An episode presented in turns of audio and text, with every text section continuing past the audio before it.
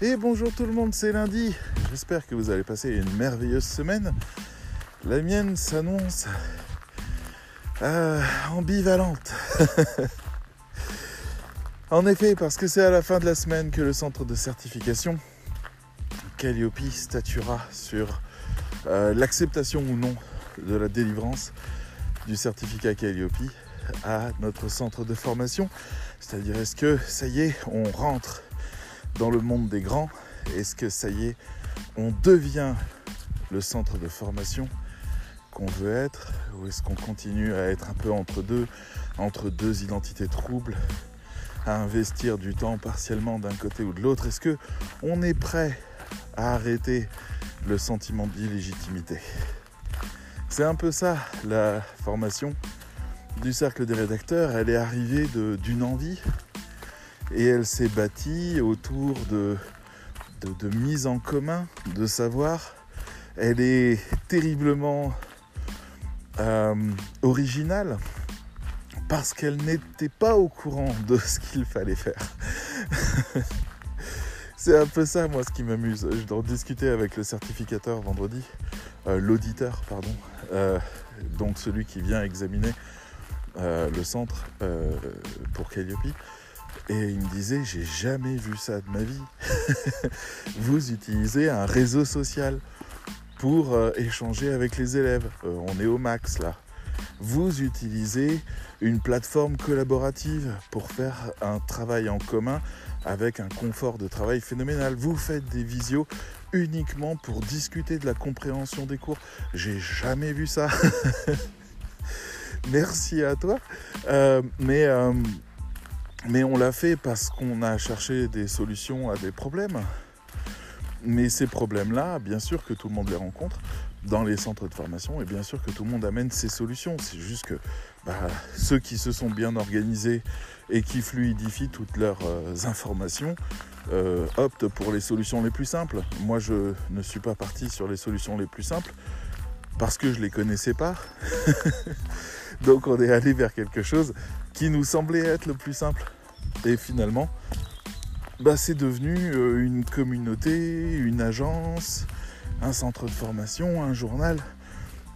Bon, il y a une cohérence, c'est ça qui est déjà bien. Il l'a beaucoup apprécié, on a même eu un avis positif, un point positif sur la dématérialisation et la mise en relation de tous les outils au sein de la formation. Donc je suis ravi de cette reconnaissance-là parce qu'on s'est vraiment cassé la tête là-dessus. Bref, c'est peut-être le début d'une grande transformation. Le fait d'avoir la confiance de l'État, qui est une confiance euh, sous condition, c'est-à-dire qui revient tous les 18 mois nous demander des comptes, vérifier nos outils, vérifier la qualité de nos suivis, vérifier les avis des élèves, vérifier la pertinence et la performance des formations qu'on fait, ben, le fait que ce soit lui notre partenaire désormais, l'État, euh, ça change. Moi, ça, me fait un effet bizarre. Depuis que j'ai passé Calliope, je pense qu'on aura ce certificat. Depuis que j'ai passé Calliope, j'ai vraiment cette sensation d'une espèce de lâcher. Il y a, il y a un stress immense qui est parti. Le stress de devoir lutter pour sa survie. Le stress de devoir communiquer encore et encore. Et relancer et faire des campagnes. Et aller chercher les gens, répondre aux messages, être tout le temps sur le qui-vive, répondre à des messages le dimanche soir, le samedi soir. Il y a des gens qui m'écrivent à 3h du matin. Je leur réponds plus depuis longtemps, mais à une époque je le faisais. Euh, faire les entretiens, faire... Euh, bref, essayer d'être euh, au service de tout le monde, essayer de plaire à tout le monde, essayer d'être attractif pour tout le monde. Ça, c'est parti il y a quelque chose maintenant de l'ordre de la légitimité qui change la relation. Je ne sais pas encore comment ça va se concrétiser, mais euh, ça se transforme en moi. Le regard change. Il y a beaucoup moins de pression sur euh, tout ce qu'on a à faire. On fera des formations l'année prochaine. Je suis déjà en train de réfléchir aux dates et à tout ce qu'on a à faire dessus. On a un plan de formation qui est fabuleux, vraiment fabuleux, mais j'ai envie de le reprendre, de le retravailler et, de l'améliorer encore parce qu'il y a, il y a plein de choses que j'apprends chaque jour et que j'ai envie d'améliorer. Donc il y a ça, et puis j'ai aussi une autre idée de formation, et le fait de savoir que si j'ai une idée de formation, j'ai qu'à l'écrire, j'ai qu'à la mettre en place, j'ai qu'à la réaliser en tant que produit, l'expliquer correctement, et j'ai la confiance de l'État. C'est, la plus grande confiance que je peux avoir. Donc c'est tout ça. Après, il y a plein de gens qui vous disent ouais, Calliope c'est rien. C'est un peu comme le bac, vous savez. ouais, le bac c'est rien, c'est bon, tout le monde a le bac. Alors c'est vrai que Calliope, on peut l'avoir, on peut facilement l'avoir. C'est juste que ce sont des de qualité sur les processus. Donc si on est très bon sur les processus, on peut l'avoir. Mais c'est normal qu'on l'ait à ce moment-là. Parce qu'on n'est plus les formateurs lambda qui ne l'ont pas on a mis en place les processus qualité les plus attendus de l'État, qui sont euh, objectivement fantastiques. Donc voilà, et après, ça me laisse une créativité énorme sur tous les, toutes les directions euh, que je peux avoir, parce que je suis un... Je, serai toujours un foutu créatif qui aime pas s'ennuyer, qui adore expérimenter. Et j'aurai toujours un public qui aura envie de vivre ces expériences avec moi, eh ben, l'État aussi. voilà. L'État est d'accord, on peut y aller. C'est trop bien. Ça donne tellement une sensation de. Ah, je sais pas comment vous le décrire. C'est une énorme peur en moi. On verra si ça prend forme. Mais c'est une nouvelle, une nouvelle voie. C'est comme si on m'avait. Enfin, je dis ça je ne l'ai pas encore vécu, ce moment où j'ai le papier Calliope, mais quelque part, je sais que je vais me battre. Si jamais on ne me le donne pas maintenant, j'aurai un délai pour faire toutes les corrections. Ça sera fait. Je sais que je vais me battre au maximum. Parce que Calliope, c'est le fait qu'on vous ouvre la porte et qu'on vous dise bon ben voilà, t'es es formateur. Donc maintenant fais ta carrière de formateur. C'est. C'est pas ah, je fais ça à côté d'eux ça devient mon métier principal. C'est un changement de vie, c'est presque une émotion par rapport à, un rédacteur web qui reste là, mine de rien, parce que je continue une activité importante en tant que chef d'agence. Mais euh, hein, dans mon récit personnel, Calliope sera le moment où je suis devenu formateur étrange. Et tout ça, donc, chers amis qui m'écoutez et qui vous souciez de ma petite vie et de tout ce qui peut arriver euh, dans la carrière de quelqu'un, peut-être que ça vous intéresse, Calliope, et je vous recommande à ce moment-là, éventuellement, enfin, moi je pense, de vous faire accompagner par quelqu'un, parce qu'il y a des, formateurs qui vous accompagnent à préparer l'audit de Calliope. Je dis pas qu'il est compliqué cet audit, mais euh, j'aurais pas vu tous les détails. D'ailleurs, euh, on s'est fait striker. Hein. On est actuellement en cours de correction. Il y a un détail qui m'a échappé. Donc ils sont très virulents, très féroces. Mais euh, après, c'est un jeu. Je veux dire, on vous a donné les règles, il n'y a pas de tromperie. Simplement, il faut bien, bien, bien comprendre les règles. D'ailleurs, je vous donne une petite astuce que nous on a utilisée. Il y a un mec qui a fait une formation sur Calliope euh, qui est génial, enfin qui est exactement ce qu'on peut espérer sur Udemy à 10 euros. Mais je pense quand même pas que ça vous suffira. Peut-être que si, ça peut être une bonne base, mais c'est vraiment. C'est fastidieux, c'est long, c'est interminable même, parce que il reprend les 32 indicateurs de Calliope, qui sont 32 indicateurs de qualité, divisés en 7 critères. Euh, enfin, pardon, 7 critères subdivisés en 32 indicateurs. Euh, et il les reprend les uns après les autres, donc vous ne pouvez pas regarder ça si vous n'êtes pas activement engagé dans Calliope. Mais ça peut déjà vous donner une bonne compréhension. J'ai aussi trouvé pas mal de podcasts, je pourrais vous en parler, mais c'est pas le sujet, vous n'êtes pas là pour ça. Néanmoins, voilà. tentez si vous voulez, si vous en avez besoin, mais avec un accompagnateur pour maximiser vos chances de, de passer. Voilà. Bon, je suis en train de grimper encore des côtes. J'ai toujours pas récupéré complètement mon souffle. On en vient à penser que c'est un, effet de Covid long que j'ai cet essoufflement quand je marche alors que je fume plus depuis 4 mois. Mais bon, c'est pas impossible. On verra. Euh, j'avais envie de vous parler de quelque chose aujourd'hui, après 10 minutes déjà. Je suis bien désolé de vous prendre autant de temps. Mais j'avais envie de vous parler de LinkedIn. Alors je sais qu'il faudrait dire LinkedIn, mais ça va. J'ai déjà arrêté de, dire LinkedIn avec le temps. Je me suis beaucoup entraîné. LinkedIn, c'est le max que je ferai. Et je voulais vous dire que ce réseau social, en fait, que j'ai jugé insupportable, comme tout le monde, je crois, vous-même, hein, vous le jugez insupportable, eh ben, il est vachement bien, en fait. je suis en train de mesurer à quel point il devient vachement bien. Et je commence à comprendre, en fait, comment le prendre pour qu'il soit bien y compris pour les rédacteurs web. Parce que c'est peut-être ça la partie difficile de l'histoire.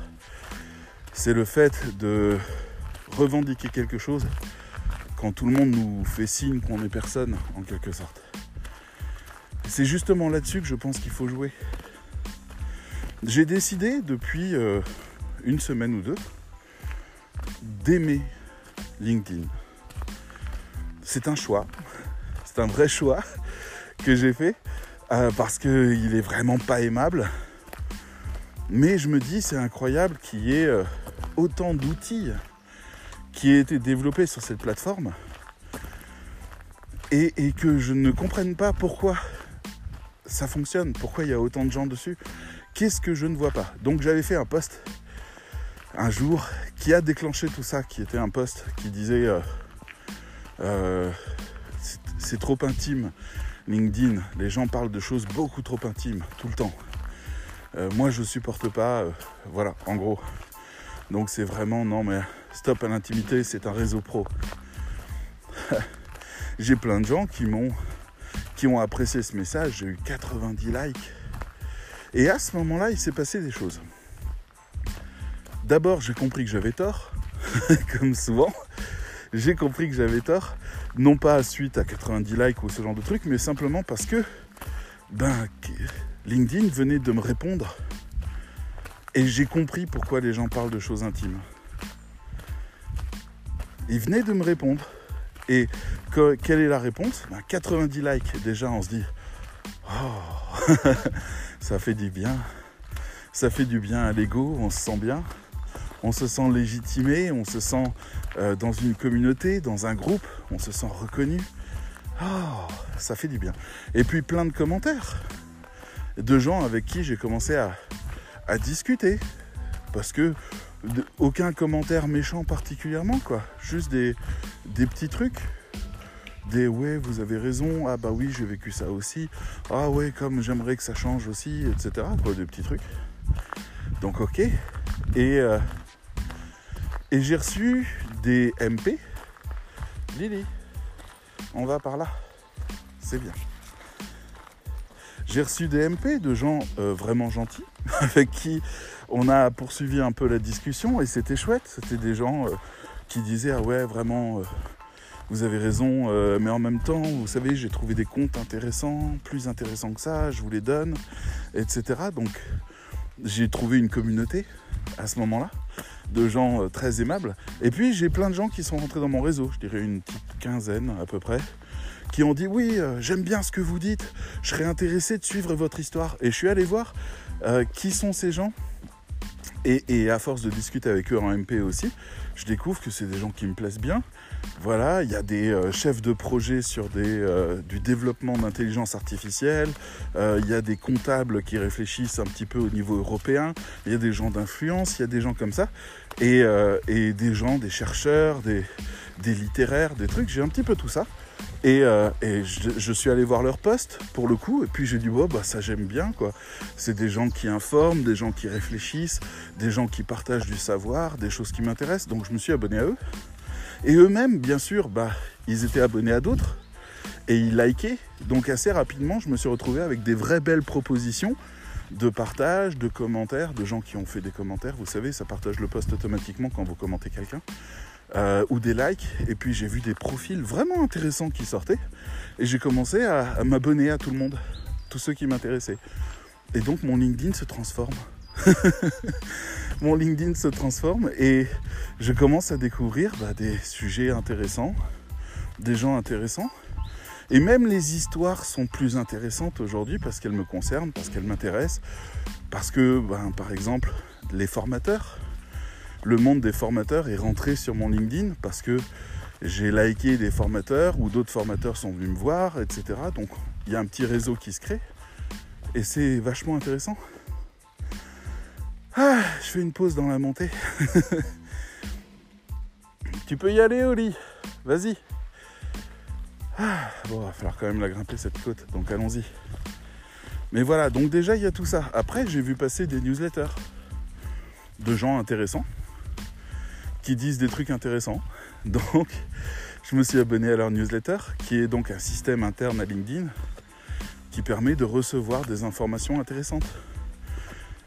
Un peu comme si c'était des articles qui envoyaient des notifications uniquement à ceux qui s'y sont abonnés. En gros, c'est ça. Il ne faut pas chercher beaucoup plus loin. La newsletter de LinkedIn, c'est juste une espèce de contenu privé réservé à ceux qui s'abonnent. Voilà, pourquoi pas. Ça sort pas de LinkedIn. Enfin si, peut-être que vous l'avez par mail, mais globalement, ça sort pas de LinkedIn. Mais pourquoi pas? Donc LinkedIn devient intéressant. Et puis là, je découvre qu'il y a des gens qui font carrément des lives, qui publient des émissions, qui euh, creusent encore des sujets, qui organisent des tables ouvertes, qui organisent des salons de discussion. Donc, je découvre un peu tout ça. Alors, j'y vais tout doucement. J'ai pas forcément le temps de bien faire, mais j'avance comme ça doucement. Après, j'ai commencé à regarder ce que moi je postais. Je suis désolé pour le souffle. Hein. Pensez pas que je suis mourant. Là, je viens de me taper une grosse côte. Et on va aller sur du plat là dans un instant. Ça va aller tout de suite mieux. Et puis il y a toujours le fait que ma gorge se resserre un peu quand je fais un effort et que je parle en même temps. et elle me dites pas que je fais pas de sport, hein. je fais 10 km par jour, vous vous en êtes où hein? Bref. Alors, on va arriver près du champ de panneaux photovoltaïques de Grosse-Rosselle en Allemagne. Voilà. La forêt est très brumeuse aujourd'hui. Une ambiance un peu comme Fork, vous savez, dans Twilight. S'il y a une chose qui est réussie dans ce bouquin, c'est l'ambiance. Donc voilà, c'est un peu la même chose, quoi. Ambiance très pluvieuse, brumeuse, humide. J'adore. Bref, euh, j'ai réfléchi à ce que j'avais posté. Alors je commence à tester des trucs. Je veux savoir si j'ai le droit de faire de l'humour. Je veux savoir si j'ai le droit d'être euh, un peu critique. J'ai le droit, je voudrais savoir si j'ai le droit de parler de moi. Donc aujourd'hui, j'ai fait un post par exemple sur Calliope, ce que je vous ai expliqué, mais en beaucoup beaucoup plus réduit. Hein. Euh, des fois, j'écris des trucs, je vais un peu au bout d'une idée.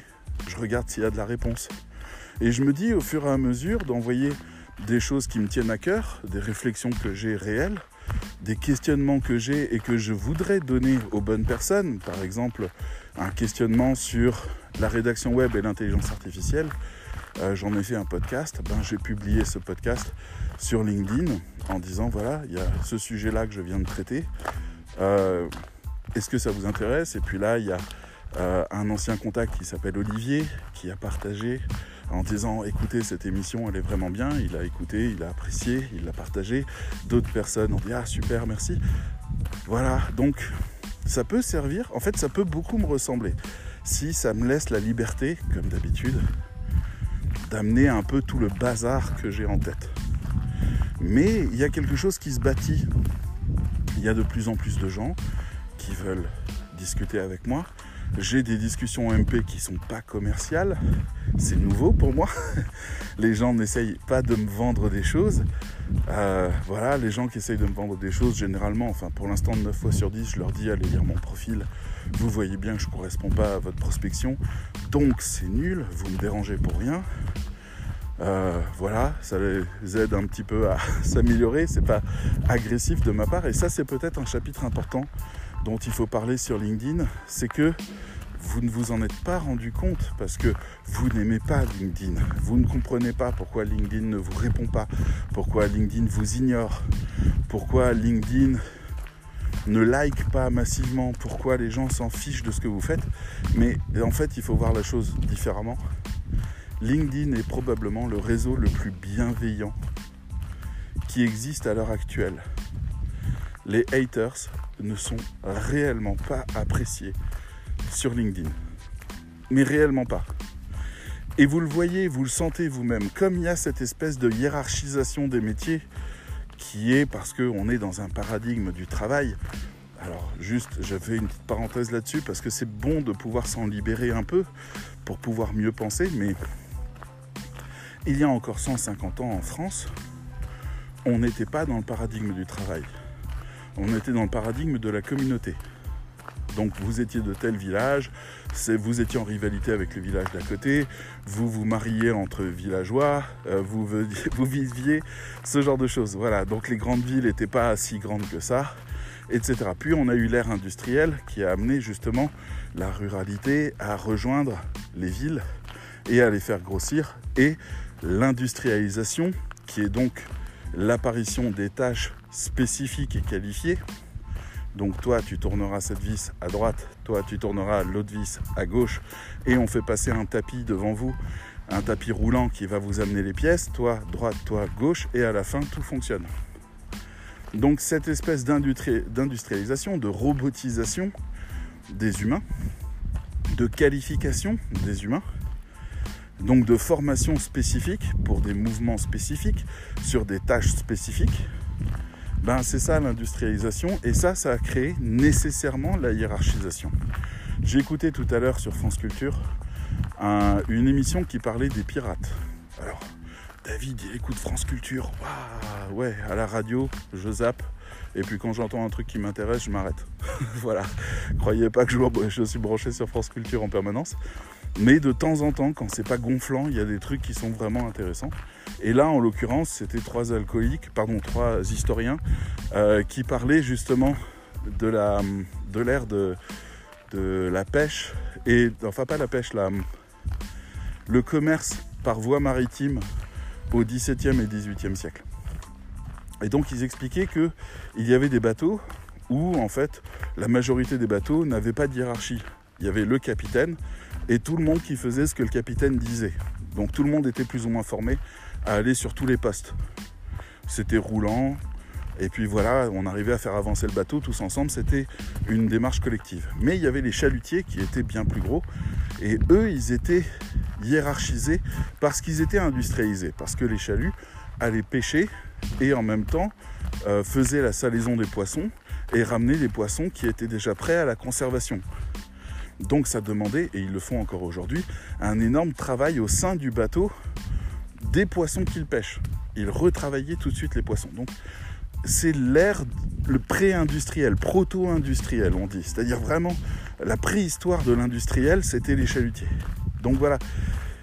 Et LinkedIn, ben, on est dans ce paradigme où il y a des hiérarchies qu'on ressent très fort. Là, vous allez faire un commentaire, et puis vous regardez sous le nom de la personne, et vous voyez que c'est la directrice de L'Oréal France. et ça me fait rire parce que j'ai fait ça. Dire j'ai fait un commentaire qui était un peu genre oui alors vous exagérez et tout ça. Et puis j'ai regardé, c'était la directrice de L'Oréal France euh, qui m'a répondu gentiment d'ailleurs et euh, parce que j'ai pas été méchant, mais c'était un peu genre euh, hum, hein, t'es sûr? Voilà. Donc je me suis fait une petite frayeur en me disant merde quand même parce que tout le monde vous voit sur LinkedIn. On voit que vous êtes le gars qui critiquait la directrice de L'Oréal France. Et il y a cette espèce de, plus-value, de... Comment dire euh, Un peu comme des cotes ou des valorisations de personnes en fonction de leur poste et du prestige de leur entreprise. Si je discute avec un mec où il s'est marqué ingénieur Apple, euh, je me vois pas en train de lui dire ah ouais non mais alors ça c'est n'importe quoi tu racontes euh, vraiment euh, c'est pas du tout comme ça que ça se passe dans la technique. J'ai lu un article je ferme ma gueule. Parce que Apple a sélectionné ce mec en disant tu seras ingénieur. Donc moi il l'a pas fait avec moi Apple hein. donc déjà d'entrée de jeu il y a une légitimité qui se pose. Mais c'est là où ça devient intéressant. Oli non. Hé hey, Oli Fais le tour. Oli, allez Elle est rentrée à l'intérieur du parc euh, photovoltaïque. Et je peux pas y rentrer, moi. Oli, allez Allez, viens Donc je vais refaire le tour pour qu'elle ressorte par le trou par lequel elle est rentrée. Voilà, on va l'attendre. Mais euh, mais voilà, donc euh, il y a déjà ce côté hiérarchique qui est gênant. Et puis il y a le côté euh, prospectif. Dire vous êtes rédacteur web. Allez, viens le chien. Non. Eh, viens ici. Allez, que j'arrête de t'attendre. C'est bien. Allez, file. C'est bon. Il y a le côté prospectif. Vous êtes en train de parler avec quelqu'un. Bon, ben, c'est peut-être un client. Pire, un client peut venir vous lire. Pire, une personne peut liker votre commentaire et pour le coup, un client ailleurs peut venir vous lire. Donc c'est bien de briller, d'où le fait que tout le monde est gentil. Il y a cette espèce de sécurité qui est, tu veux quand même pas casser ta réputation. Tu veux quand même pas, voilà. Il y a un vice-président d'Apple là qui vient de se faire virer parce que sur TikTok, il a répondu à un gars euh, un truc un peu, euh, un peu vieille France, je sais pas trop comment dire. Il y, a, un gars qui est venu le voir et qui le filmait, qui disait Waouh, monsieur, vous avez une voiture extraordinaire, vous êtes qui? Il dit Ouais, moi je suis vice-président euh, chez Apple. Ouais, qu'est-ce que vous faites alors pour gagner autant d'argent? Et puis il a répondu un truc genre faire la fête et coucher avec des filles. Enfin, un truc un peu, voilà, bien gras. Rien de grave, il s'est fait virer. Donc ce genre de choses, euh, ce, que je trouve terrible, petite parenthèse, mais sa vie ne lui appartient plus à ce niveau-là, il représente Apple absolument tout le temps. D'ailleurs, il y a une jeune femme de chez Apple qui s'est fait virer aussi, une jeune genius, vous savez, ceux qui réparent et assistent les gens euh, sur les hotlines, euh, qui a répondu à un truc super intéressant à quelqu'un et on lui a dit vous avez outrepassé l'autorité euh, et vous avez donné une réponse directe à un client alors que vous n'étiez pas sur vos heures de travail, vous dégagez. Elle a dit mais je l'ai fait à mon propre titre et mon propre compte et j'ai pas dit que je travaillais chez Apple, j'ai dit que je travaillais dans une grande entreprise et qui connaît ces techniques-là. Donc il y a un procès actuellement en cours sur le fait est-ce qu'il avait le droit de se faire virer pour avoir euh, simplement donné un conseil? Donc est-ce qu'à un moment donné la représentation s'arrête quand on travaille sur ce genre d'entreprise? Est-ce qu'on a le droit encore d'être un sale con en public en travaillant pour une entreprise? C'est quelque part un peu la question que LinkedIn pose. LinkedIn est un réseau professionnel, ça veut dire surtout que tout le monde se tient à carreau. C'est ça le plus important. Vous devez vous tenir à carreau. Voilà, vous n'allez euh, pas insulter ni un autre rédacteur, ça vous donnerait un côté très euh, mesquin et très peu communautaire. Et donc vous obtiendriez euh, rapidement moins de soutien. Je pense notamment à Brice Schwartz qui pendant pas mal de temps, ce copywriter, rédacteur web, à cracher sur les rédacteurs web, vraiment pour, comme pour tous les imbéciles qui font euh, du storytelling, du copywriting et des trucs comme ça et qui se disent qu'il faut qu'ils soient différenciés des rédacteurs web, alors qu'en fait il faudrait qu'ils soient définis, tout simplement. Si on comprenait la définition de leur métier, il n'y aurait aucune rivalité avec les rédacteurs web, c'est deux choses différentes. Donc, on a, il s'est racheté plutôt bien en faisant un article de fond sur le métier de rédacteur web et il l'a, je trouve, défini au mieux par rapport à ce qu'il est aujourd'hui, selon mon point de vue, et vraiment l'a beaucoup honoré par cet article qui est sur webmarketing.com. Mais voilà, donc une fois que c'est fait, ça va, il n'y a pas besoin de se taper sur la gueule, il y a même besoin de s'échanger des choses parce que le copywriter est euh, derrière le rédacteur dans le tunnel de vente. Il y a le community manager qui envoie au rédacteur qui envoie au copywriter qui fait vendre. Entre-temps, il y a toute l'UX, donc il y a le, designer qui est là, l'intégrateur, et le SEO qui fait venir aussi vers le rédacteur. Donc, c'est quelque chose d'assez simple le tunnel de vente. On comprend où est notre place à partir du moment où on voit quels sont les besoins à quel endroit du tunnel. Donc voilà, vous travaillez tous dans un tunnel, d'une manière ou d'une autre. On pourrait dire qu'on est des mineurs. Bon, j'arrête mes blagues. Mais euh, on travaille dans un tunnel. Et la sortie du tunnel, ben, c'est le copywriter. Donc il a intérêt à pas se louper. Et en même temps, il a intérêt à avoir suffisamment de public. Et ça, c'est nous qui lui envoyons le public. Donc, il y a tout intérêt à discuter ensemble. Et ça, c'est quelque chose que LinkedIn peut entendre. Mais sur Facebook, ça va se clasher, hein, c'est certain. Je veux dire, quand je vois, j'ai un groupe sur Facebook depuis 8 ans. On a ce groupe qui s'appelle Réseau Rédacteur France mais ils sont méchants dedans. ils sont méchants envers ceux qui euh, viennent, alors envers tous les injustes, hein, on est d'accord, pas envers, euh, envers n'importe qui. Enfin, il y a quelques personnes qui se sont fait striker comme ça pour la bonne cause. Euh, j'ai trouvé ça, voilà, j'ai dû intervenir. Mais ils sont méchants. Il y a régulièrement des gros clashs, des gens qui s'insultent, des gens qui se tapent sur la gueule, etc. Eh ben ça, ça n'arrive pas sur LinkedIn parce qu'il y a une pression sociale professionnelle telle que personne ne veut paraître le méchant. Moi, je l'ai fait pendant un temps. Je me suis amusé à les troller un petit peu parce qu'il y avait des gens qui m'énervaient, qui affirmaient des. Oh, on dit pas des mensonges, on dit des contre-vérités. Vous voyez, il y a la vérité, eh ben c'est pas ça. voilà, il raconte autre chose. C'est donc une contre-vérité. C'est un peu comme au jeu. Ah, j'ai posé vérité. Non, bah moi j'ai posé contre-vérité. Oh, mais c'est un mensonge. Non, non, non. Bon, je passe les détails. Mais donc il y a des gens qui affirment des contre-vérités dans le but de manipuler des gens, notamment des rédacteurs web. Donc là j'interviens et puis je suis pas gentil quand j'interviens à ce moment-là. Donc quelque part je suis dans mon rôle, mon rôle de formateur aux rédacteurs web professionnels. Donc leur intérêt m'importe. Et le fait qu'ils se fassent balader ou qu'on leur vole de l'argent ou qu'on leur vende du rêve, bah j'interviens. Normal. Mais, euh, mais voilà, à un moment, j'ai commencé à déborder, puis j'ai injurié euh, Jules-Édouard Leclerc, j'ai injurié des politiciens qui passaient par là, euh, etc. Je me suis un petit peu peut-être laissé aller. Oli, viens ici tout de suite. Allez Oli, ici Désolé, elle est repassée de l'autre côté du grillage. Elle a trouvé un autre trou. Allez, s'il te plaît. C'est bien. Merci. Et donc, euh, bah, après, je la connais, elle est coincée derrière le grillage et elle pleure, et moi je dois faire le tour. Donc je préfère la faire revenir tout de suite. Donc, voilà, dans l'idée en tout cas, euh, moi j'ai cette légitimité-là, mais elle est limitative. Bonjour. J'ai déjà fortement déplu à des gens, y compris des rédacteurs professionnels, pour avoir affirmé ou répondu des choses un peu, un peu de manière troll, un peu pas sympa, quoi.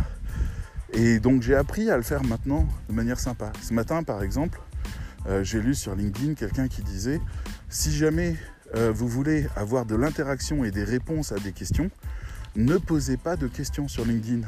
Affirmez une vérité fausse, une contre-vérité. Par exemple, les balises, euh, vous ne savez pas comment ça fonctionne?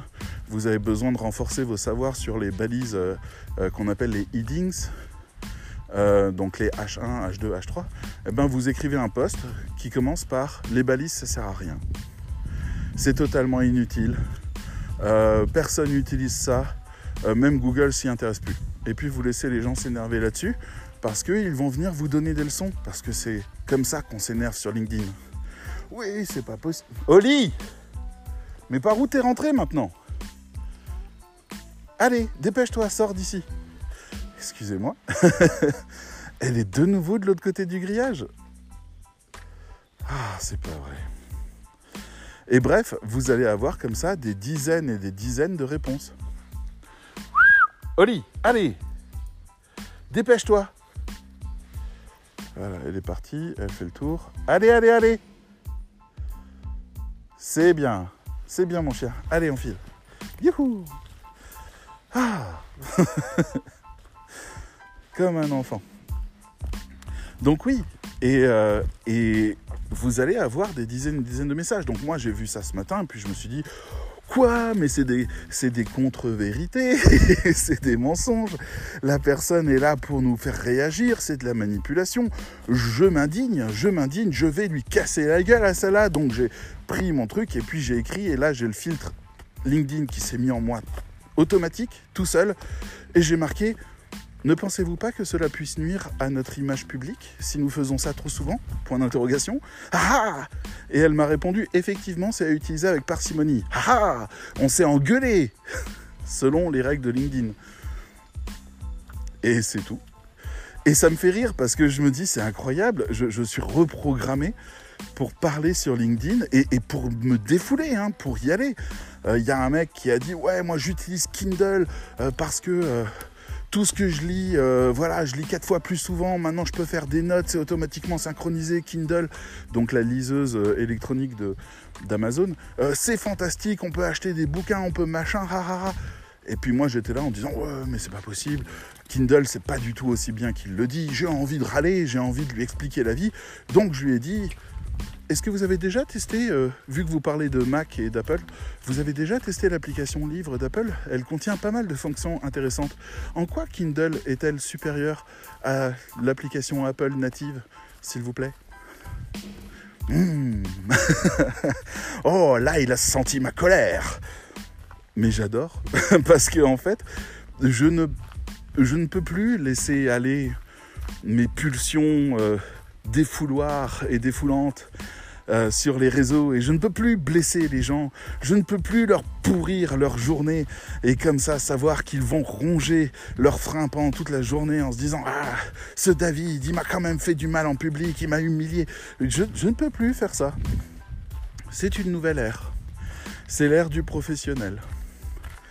Voilà. Et c'est très intéressant parce que moi, c'est vrai que je suis parti d'un LinkedIn euh, où euh, 90% des posts que je lisais, j'avais envie de leur mettre des claques parce qu'ils manipulent les gens, parce qu'ils affirment des choses fausses, parce qu'ils manipulent et, veulent réussir à vendre quelque chose, parce qu'ils parlent de choses hyper intimes, mais vraiment hyper intimes.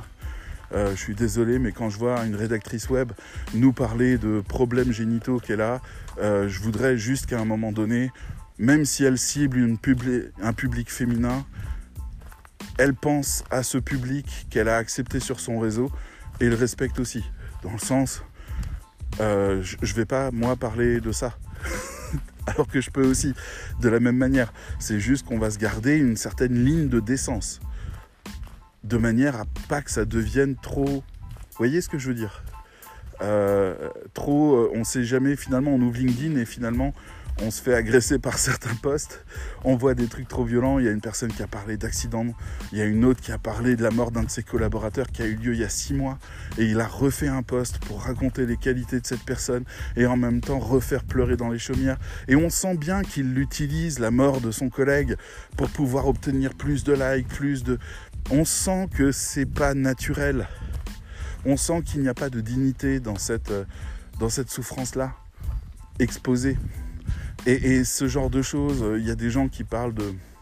Voilà, là il y a un mec, euh, je le connais pas, mais c'est un gars qui a euh, une, maladie dégénérative euh, et puis qui écrit des posts inspirants, euh, vraiment genre ouais moi je, dans quelques mois mon bras va mourir, je vais devenir complètement paralysé, mais vous inquiétez pas, j'ai déjà monté ma boîte, plus une deuxième boîte, je suis spécialisé là-dedans, je voyage, j'ai des gens qui m'aident, j'ai tout ça.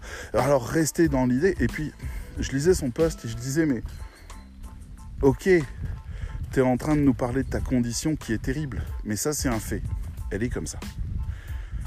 Mais qu'est-ce que t'en fais de ça qui pourrait me servir à moi? À la fin, il finit en disant Faites confiance à vos équipes comme je fais confiance aux soignants qui m'accompagnent. Euh, ben, là, il y avait quelque chose à développer. De l'ordre de la relation d'entraide et du fait de lâcher prise avec la question de la dignité qui est souvent excessive et qui pourrait permettre de, de mieux vivre une collaboration. Il y a quelque chose à déverrouiller à cet endroit-là en montrant le côté absurde de sa situation à lui, où il n'a jamais pu mettre de limite de dignité, du fait qu'il a été dépendant quasiment tout de suite. Et, euh, il y a quelque chose comme ça qui pourrait servir. Mais là, c'était vraiment juste, regardez, je suis malade, je suis... Euh, atteint d'une maladie dégénérative, euh, je vais de mal en pis, et regardez, je suis quand même là, likez, likez, likez. Je ne le juge pas lui. Je ne juge pas sa maladie. Je ne juge pas sa, manière de faire, je juge sa stratégie. Dans sa stratégie, il y a quelque chose qui est immoral. Mais il y a quelque chose qui est légitime en même temps. Donc ça va générer les likes qu'il veut. Mais ça va aussi créer une rupture avec tous ceux qui ne vont pas liker. Tous ces gens qui vont se dire Ah bah c'est bon, j'ai vu ton post, je likerai pas, mais je t'ai vu. Voilà. Parce que dans mon fort intérieur, il n'y a pas de morale. Dans mon fort intérieur, j'ai le droit de te juger. Je le ferai pas publiquement, mais voilà. Donc ça, c'est le genre de poste que je voudrais écarter, mais pas le genre de personne que je voudrais écarter. Je voudrais que cette personne me parle bien davantage encore des problématiques qu'elle rencontre, d'abord avec sa pathologie, mais aussi avec la manière dont elle combat et dépasse cette pathologie, mais particulièrement sa manière de penser en tant qu'individu. Ça m'intéresse beaucoup de voir comment il pense le monde, non pas depuis son fauteuil roulant, mais depuis son poste de, de, patron de son entreprise, etc. J'aimerais l'entendre. J'aimerais euh, qu'il dépasse sa condition d'handicapé et qu'il arrête d'en faire une machine à like, mais qu'il soit euh, un aventurier qu'on ait envie de suivre. Donc moi, je suis, je suis pas du tout gêné par les euh, pathologies ou les souffrances. je suis gêné par le fait que ça soit la finalité du poste. Le fait qu'on vous dise je souffre, like. J'ai besoin qu'on me dise je souffre et je ne veux pas être défini par cette souffrance. Je veux dépasser ça, mais en même temps, j'ai appris des choses que je vais partager avec vous. Les posts inspirants d'Instagram, euh, de, Instagram, de LinkedIn sont finalement très importants. Le problème, c'est les mauvais posts. Le problème, c'est les posts qui imitent les autres sans comprendre la finalité du poste parler de soi, parler de sa réflexion, partager une pensée, partager euh, une inspiration. Euh, samedi, j'ai partagé un truc, ça n'a pas marché, ou en tout cas, il n'y a pas eu beaucoup de likes, mais c'était samedi aussi, alors difficile à mesurer, mais il y a un, pendant, je sais plus comment s'appelle, la Nuit Blanche de Paris, euh, qui est un grand festival d'art contemporain, etc. Donc des trucs très chouettes. Bah, il y a un stade de foot qui a rejoué avec des acteurs un match de foot de demi-finale de Coupe du Monde de 1982 parce que le récit dramatique pour les fans de foot était absolument parfait dans ce match. Et donc ils sont amusés non seulement à rejouer le match à l'exact, comme une pièce de théâtre, mais en prime avec seulement une équipe et non les deux, donc juste l'équipe de France, qui se bat contre, je crois que c'était l'Allemagne, en 82. Et, euh, et on donne, on a deux commentateurs qui expliquent ce qui se passe sur le terrain. Et on a donné des postes de radio à tous les gens qui sont installés dans les gradins, pour voir les acteurs sur la piste. Je, pense que c'est émotionnellement, ça devait être absolument fabuleux. C'est le genre de, concept qui me plaît profondément. Donc j'en ai parlé. Bon, il n'y a pas d'écho, Peut-être que plus tard, il y aura de l'écho sur ce genre de choses, une fois que les gens se seront un peu euh, habitués aux choses que je veux partager. Je ne m'en formalise pas. C'est pas genre LinkedIn ça marche ou pas, il va y avoir un public qui va s'installer au fur et à mesure, qui va être amateur de ce que moi je propose, qui m'est propre et spécifique. Donc c'est comme ça en fait, LinkedIn, c'est un peu comme Calliope, c'est un peu comme tout le reste, ça vous demande pas d'être quelque chose. Ça vous demande pas de vous dénaturer. Ça vous demande d'adopter des codes pour au contraire transmettre bien davantage ce que vous êtes. Un rédacteur web a tout intérêt à adopter et même à laisser tomber Facebook pour être uniquement sur LinkedIn en se désinscrivant de toutes les personnes qui le foutent mal parce que euh, euh, critique, parce que trop beau, parce que trop machin, un peu comme Instagram, hein. on va essayer d'éviter les machins euh, comparatifs un peu violents, qui va se brancher sur les gens qui l'inspirent et qui l'intéressent je veux dire, vous avez euh, des Thomas Pesquet qui sont là-dessus, vous avez des politiciens qui sont là-dessus, vous avez des artistes, vous avez des auteurs, vous avez des éditeurs de livres engagés, vous avez des mouvements féministes, vous avez beaucoup de gens qui sont là-dessus. Vous pouvez vous y connecter Et puis, vous pouvez aussi demander en ami ben, les gens qui travaillent dans les domaines qui vous intéressent. Imaginons que vous vous passionnez pour euh, euh, des marques, euh, je ne sais pas, de la high-tech mobile, mettons, que vous vous passionnez pour Samsung, Apple, etc., dans le domaine du mobile. Ben, vous êtes tout à fait libre et même ça serait d'autant plus intéressant de vous connecter à toutes les agences qui travaillent là-dedans, y compris aux marques, etc., de manière à avoir un LinkedIn qui ne parle que de ça et qui ne parle pas de business derrière ça, mais qui parle vraiment des marques en soi. Parce que partout où vous commenterez, vous existerez, partout où vous likez, ça partagera sur votre réseau. Et au fur et à mesure, en fait, le fait qu'il y ait marqué rédacteur spécialisé high-tech euh, au-dessus de votre, en dessous de votre nom sur les posts que vous faites, ben quelque part, vous vous familiarisez avec le public qui est le vôtre, c'est-à-dire vous êtes rentré dans une communauté. Le problème de LinkedIn, c'est l'écrasant bruit marketing qu'il y a quand on ne commence pas à essayer de dompter la bête. LinkedIn a très peu d'algorithmes en réalité, il fonctionne de manière assez légère parce qu'il fonctionne sous forme de communauté. Donc vous branchez aux uns, aux autres, vous vous connectez aux gens qui vous inspirent, aux gens qui vous font pas de mal. Euh, par exemple, moi je ne vais pas faire des posts qui font du mal à des gens. Euh, je vais faire des posts qui permettent aux gens de réfléchir et d'avancer plus loin. Parce que d'abord, bah, ça correspond à ma mission de formateur, mais surtout parce que ma mission de formateur, je l'ai choisie parce que ça me correspond à moi en tant qu'individu. Donc il y a une continuité qui fait que j'ai envie de partager des choses inspirantes, ouvertes, ouvrantes, euh, faisant réfléchir. Vous voyez, euh, open mind quoi. ça m'intéresse de faire réfléchir les gens sur leurs conditions et notamment les conditions qu'ils se sont imposés à eux-mêmes pensant que le monde leur imposait. Donc j'aime bien réveiller les gens là-dessus, ça fait partie des choses qui m'intéressent. Donc moi je vais utiliser LinkedIn beaucoup dans ce sens-là, euh, parce que ça me ressemble et parce que sinon j'ai pas envie de poster des trucs. Il y a Fleur qui m'a fait une liste entière de choses dont il faudrait que je parle à propos de la rédaction web, tout ça. Oui, je devrais. Peut-être que je vais le faire.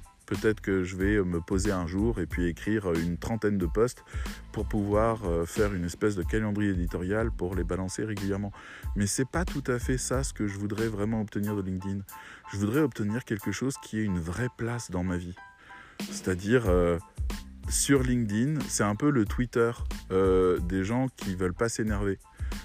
Vous voyez, il y a plein de gens qui sont dans des communautés sur Twitter, ça parle, ça échange, ça discute, ça papote, c'est très vivant, il se passe plein de trucs, les informations circulent, etc. Sur LinkedIn, les scandales n'explosent pas, euh, les choses sont plus raisonnables, euh, mais on se branche aux gens qui nous intéressent. Voilà, vous voulez faire de l'écologie, ben vous vous branchez à, par exemple, Jean-Marc Jancovici. Moi, je, me suis débranché de lui, il est beaucoup trop déprimant. Euh, mais à juste titre, parce qu'il est très dans la vérité, mais je ne sais pas comment il arrive à vivre de ça. Euh, c'est vraiment un, lanceur d'alerte sur l'écologie qui est euh, particulièrement puissant. Je ne dis pas virulent, mais puissant. Donc euh, voilà, il faut s'accrocher pour entendre ça. Mais il y a plein d'autres choses qui sont intéressantes. Il y a plein d'autres gens qui sont dans la production. Il y, a, aussi, par exemple, vous pourriez donner à des associations et vous abonner sur LinkedIn au profil de leur association qui vous permet de voir ce qu'ils font de l'argent euh, que vous faites, c'est-à-dire les dons que vous avez faits, comment ils les utilisent, et puis finalement les soutenir, partager et les aider à rayonner davantage. Il y a beaucoup d'entraide finalement sur LinkedIn. Beaucoup d'entraide. Donc les gens qui veulent réussir et faire du growth sur LinkedIn et réussir à, avoir 150 000 personnes abonnées, ben moi j'ai fait le test sur Facebook. Donc je vous le dis, euh, moi je le referai pas. C'est-à-dire sur Facebook, j'ai essayé de plaire au plus de gens possible, essayer de drainer au maximum. À un moment donné, j'avais plus de 15 000 personnes abonnées à mon compte. Bon ben j'ai fermé mon compte, j'en ai créé un autre, il y a 200 personnes qui sont dessus et encore, je poste plus rien sur Facebook. Je suis dégoûté parce que je me suis fait insulter par des gens que j'avais acceptés comme amis parce que je voulais avoir un maximum de monde et que j'ai fait rentrer des profils que je ne veux pas qui me posent problème. Par exemple, ben, sur Facebook, je ne suis pas ami avec les membres du cercle c'est pas que j'ai fait le choix de ne pas les prendre, c'est que je ne pousse pas à ça. S'ils ont envie, on peut le faire. S'ils n'ont pas envie, on ne le fait pas. Mais en tout cas, moi, je ne vais pas arriver pour leur imposer des publications euh, du cercle ou quoi que ce soit. Ils ont le droit d'utiliser leur Facebook comme ils veulent. C'est un outil personnel. Facebook, c'est les relations sociales. LinkedIn, c'est les relations professionnelles. On peut beaucoup mieux se lier sur LinkedIn, surtout qu'on y gagne. Par exemple, le cercle, il y a une centaine de personnes du cercle qui pourraient tout à fait supporter mes posts quand je les sors en les likant tout simplement, ce qui envoie le signal à LinkedIn de les envoyer plus loin. Donc je peux démultiplier ça. Et quand je vois moi un post de quelqu'un du cercle, je peux par pur réflexe le liker et donc lui donner plus d'aura. Et ça, c'est des choses qu'on peut faire sur un réseau professionnel. Si vous avez des amis, enfin voilà, sachez que ça fonctionne comme ça sur LinkedIn. Hein. On ne l'a pas encore mis en place, on va peut-être le mettre en place bientôt parce que c'est quelque chose qui entraide tout le monde. Donc pourquoi pas, c'est plutôt bien. Voilà, en tout cas, euh, je voulais vous ouvrir un petit peu à LinkedIn parce que moi-même, je m'y ouvre. J'en suis au tout début, c'est-à-dire euh, là, je commence à, avoir envie le matin quand je me réveille. Euh, mon rituel du matin quand je me réveille, entre 6h30 et 7h, je me réveille à 6h30 par le réveil et je me lève de mon lit à 7h. Et entre-temps, ben, j'ai pris mon téléphone portable, j'ai pas regardé mes mails, j'ai pas regardé les SMS, j'ai pas regardé euh, les, infos workplace, j'ai ouvert le journal. C'est-à-dire je lis euh, tous les matins la presse, que ce soit dans Caféine, l'application qui partage les magazines papier, et Google Actualité voilà, je, prends mon temps, je lis des choses qui m'intéressent, je m'ouvre un peu, je lis les titres. C'est une manière pour moi de me réveiller doucement sans être agressé par plein de trucs, sans être euh, chahuté. Ben maintenant, en fait, j'ai découvert ce matin que ben, LinkedIn était rentré dans la boucle. J'ai allumé LinkedIn. Pourquoi? Parce que je poste des commentaires auprès des uns et des autres. Je fais des posts maintenant, je suis actif. Et puis je suis des gens que je trouve intéressants, inspirants, touchants. Donc j'ai envie d'avoir de leurs nouvelles. Donc le matin, je regarde, je regarde si j'ai des notifs sur LinkedIn. Quand il y en a, je suis ravi parce que je sais que ça va être que du love, ou presque. Que du love ou des questionnements ou quelque chose d'intéressant, mais que je vais pas me faire agresser parce que LinkedIn, on n'agresse pas. C'est pas comme ça que ça marche. Même les discussions OMP sont charmantes on est un peu plus sur de l'apparentiel, je suis d'accord, un peu moins dans la sincérité, mais la sincérité, on l'a testé sur Facebook. Les gens ne veulent plus Facebook. Donc, la sincérité, euh, voilà, on va peut-être remettre la politesse en place maintenant. Ça serait peut-être mieux. Donc, je, fais un peu mon vieux con, peut-être. Peut-être que c'est ça. Peut-être que je suis fatigué aussi des réseaux sociaux et de leur caractère explosif et de leur caractère agressif et que j'ai besoin de calme et que j'apprécie la bienveillance. Quand je fais un truc de merde sur LinkedIn, eh ben juste on me répond pas. Voilà, on like pas, on commente pas, on me répond pas. J'ai le signal que c'est un truc qui n'a pas plu au public, que le public n'a pas compris. Donc parfois, je reprends mes posts, je les réécris un petit peu, juste pour au cas où quelqu'un qui reparcourt mon fil plus tard découvre ça et comprenne mieux le sens parce que je l'ai pas bien expliqué. Et puis je continue je réfléchis à ce que je peux poster davantage. Là, par exemple, j'ai posté un truc que je trouve incroyable, c'est que je suis allé sur le logiciel DALI, DA2L-E, qui est donc euh, la version d'OpenAI qui permet de créer des images à partir d'une commande, d'un prompt. Donc vous décrivez ce que vous voulez et l'ordinateur génère une image. Et j'ai demandé rédacteur web au travail, euh, peinture à l'huile. Et il m'a fait une magnifique peinture à l'huile qui me ressemble d'ailleurs un peu. Euh, d'un rédacteur web au travail. Et donc j'ai affiché ça sur LinkedIn comme un tableau. Rédacteur web au travail, peinture 2022, peinture à l'huile, signé Dali. Et j'ai trouvé ça drôle et personne n'a compris la blague. personne n'a compris le truc. Ils ont vu une image, ils savent même pas d'où ça vient. C'est une image qu'un ordinateur a créée selon ce qu'il pense de nous. C'est touchant quand même. Mais bon, je l'ai mal expliqué, elle est tombée à l'eau, c'est pas grave, on continue.